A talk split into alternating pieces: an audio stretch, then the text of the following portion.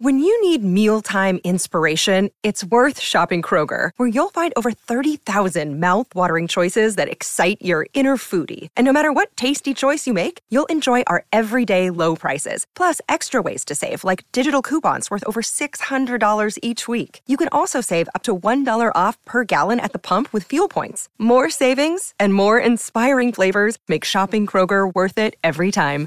Kroger, fresh for everyone. Fuel restrictions apply.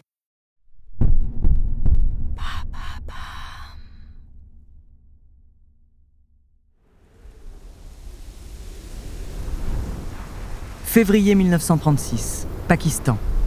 Un vent glacial balaie la face nord du Nanga Parbat. Au cœur de l'Himalaya, ce sommet de plus de 8000 mètres n'a encore jamais été vaincu.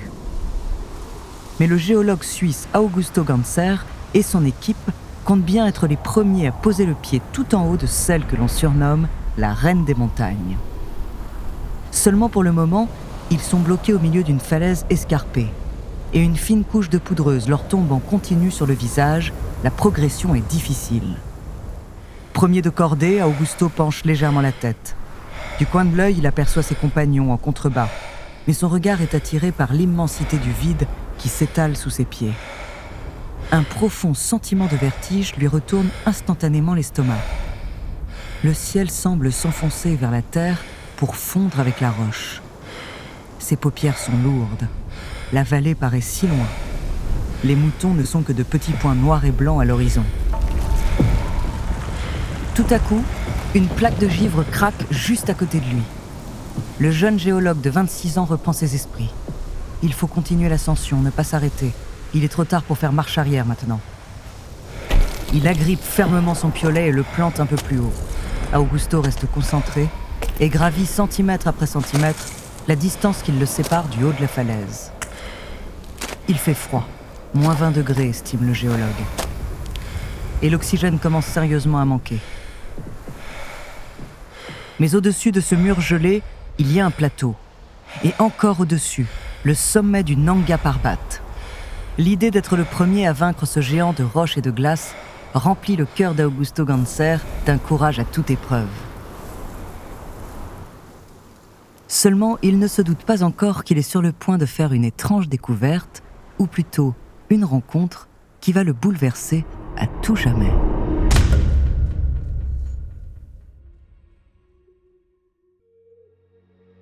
Bonjour, je suis Andrea, bienvenue dans True Story. Aujourd'hui, je vais vous parler d'une créature qui fascine le monde entier. Brutale ou bienveillante, sauvage ou sensible, les récits varient sur son comportement. Et de nombreux explorateurs sont partis à sa recherche au cœur de l'Himalaya sans jamais rapporter la preuve de son existence. Son nom, le Yeti ou l'abominable homme des neiges. Entre légende et hypothèse scientifique, découvrez sa true story.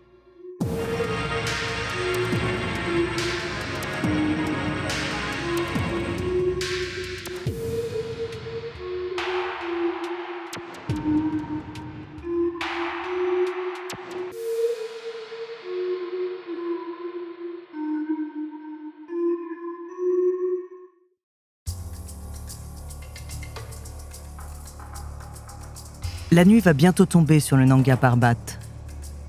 À coups de piolet et à la seule force des bras et des cuisses, Augusto Ganser parvient à se hisser en haut de la falaise.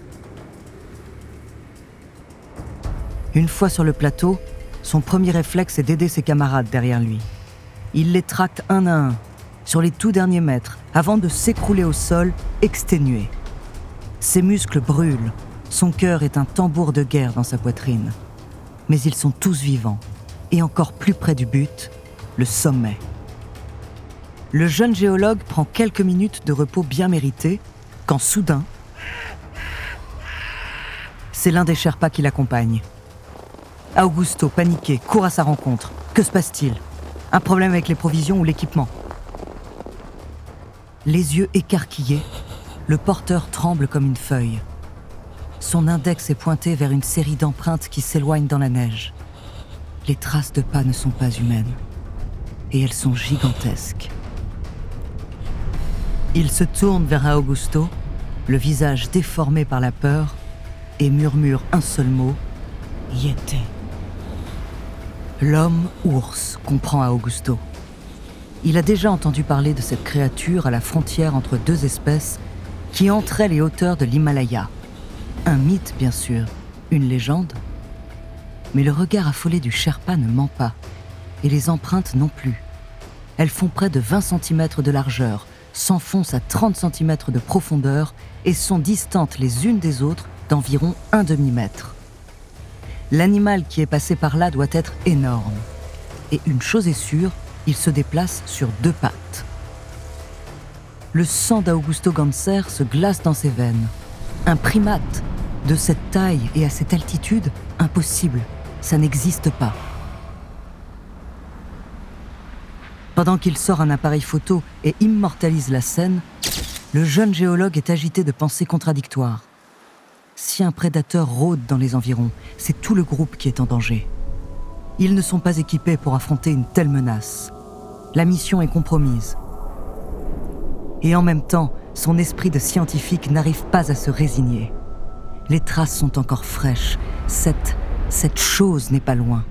S'il pouvait l'apercevoir, ne serait-ce qu'une seconde, et la photographier, ce serait une découverte sans précédent, l'aboutissement d'une carrière.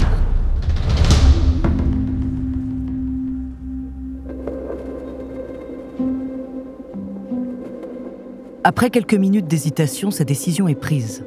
Il va aller seul à la rencontre de la créature. Ses compagnons et les porteurs sont prévenus. S'il n'est pas rentré avant la tombée de la nuit, c'est qu'il est mort de froid ou dévoré vivant. Armé d'un simple bâton de marche, de son appareil photo et d'une corde en bandoulière, le jeune homme se met en route. Il avance, droit devant lui en suivant la piste sur le sol. Mais le temps se dégrade et un épais brouillard ne tarde pas à couvrir son champ de vision. Augusto continue malgré tout. Dans cette neige profonde, chaque nouveau pas est un peu plus difficile que le précédent. Ses membres sont engourdis par le froid et la fatigue, sa gorge nouée par la peur, mais sa détermination ne faiblit pas. Après une demi-heure de marche qui lui paraît une éternité, il s'engage dans une sorte de renfoncement, comme une clairière au milieu de la montagne. Les traces de pas de la créature s'arrêtent ici.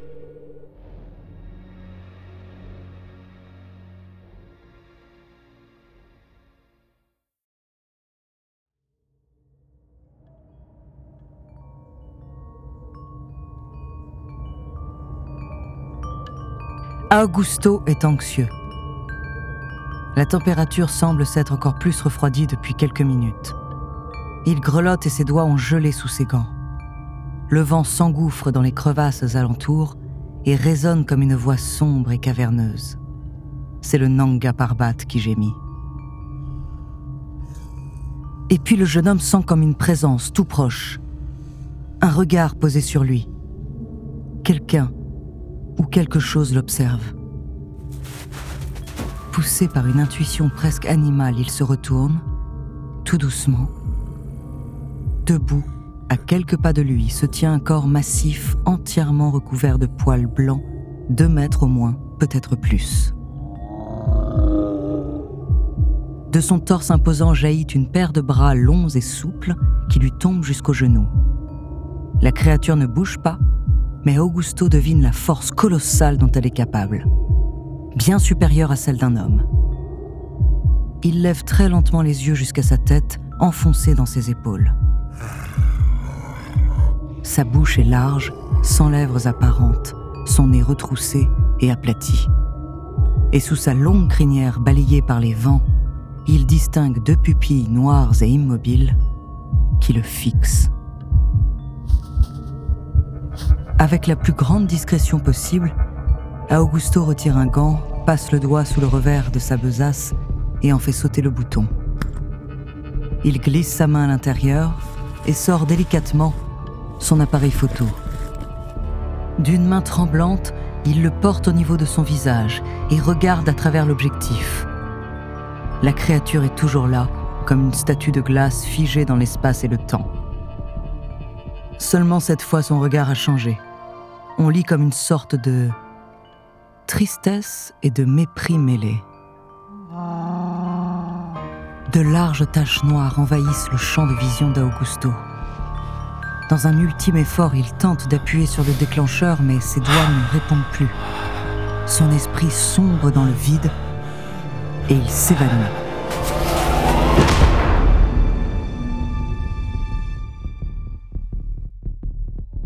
Augusto Augusto L'instant d'après, le jeune géologue de 26 ans ouvre les yeux. Il a une couverture sur lui et une serviette chaude posée sur le front. Ses compagnons tout autour le ramènent doucement à la vie. Il fait nuit et la créature a disparu.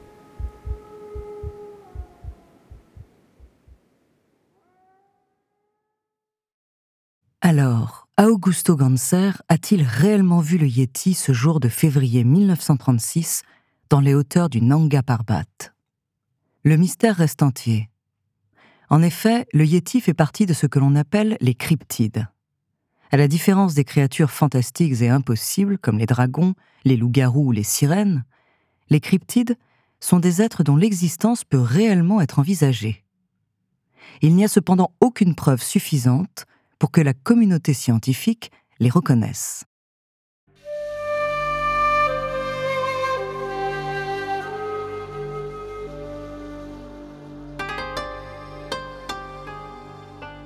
Le Yeti est une légende issue du folklore indien, népalais et tibétain. De nombreux habitants de l'Himalaya racontent avoir aperçu ou vu ces traces de pas dans la neige. Le mythe arrive en Europe au tout début du XXe siècle et depuis, beaucoup d'alpinistes occidentaux ont fait le même récit. Ces témoignages peuvent sembler un peu douteux, mais des photographies d'empreintes étranges ont bel et bien été réalisées ces 100 dernières années. Toutefois, les scientifiques les attribuent tantôt à un ours, tantôt à un singe, et parfois à un être humain tout simplement. Les résultats sont les mêmes quand des chercheurs analysent l'ADN des poils supposés provenir de la créature légendaire coyote, grizzly, chèvre, chien, mais pas de yéti. Il existe cependant une hypothèse très intéressante pour expliquer ce mythe. Il est possible que des populations locales aient retrouvé des fossiles de Gigantopithèque, une espèce éteinte de grands singes ayant vécu en Asie du Sud il y a plusieurs centaines de milliers d'années. On ne dispose que de fragments de mâchoires et de dents de ces primates disparus. On estime toutefois que certains d'entre eux pouvaient mesurer jusqu'à 3 mètres et peser près de 600 kilos. Mais la théorie la plus fascinante fait du Yeti notre cousin. En effet, selon certains cryptozoologues, les chercheurs spécialisés en créatures légendaires, le Yeti pourrait venir de l'Homo erectus. Cette espèce constituée de bipèdes a évolué en parallèle de l'Homo sapiens dont nous descendons et présentait beaucoup de similitudes avec elle. Mais elle s'est éteinte il y a environ 110 000 ans. À moins que certains spécimens aient survécu et errent depuis dans les montagnes de l'Himalaya.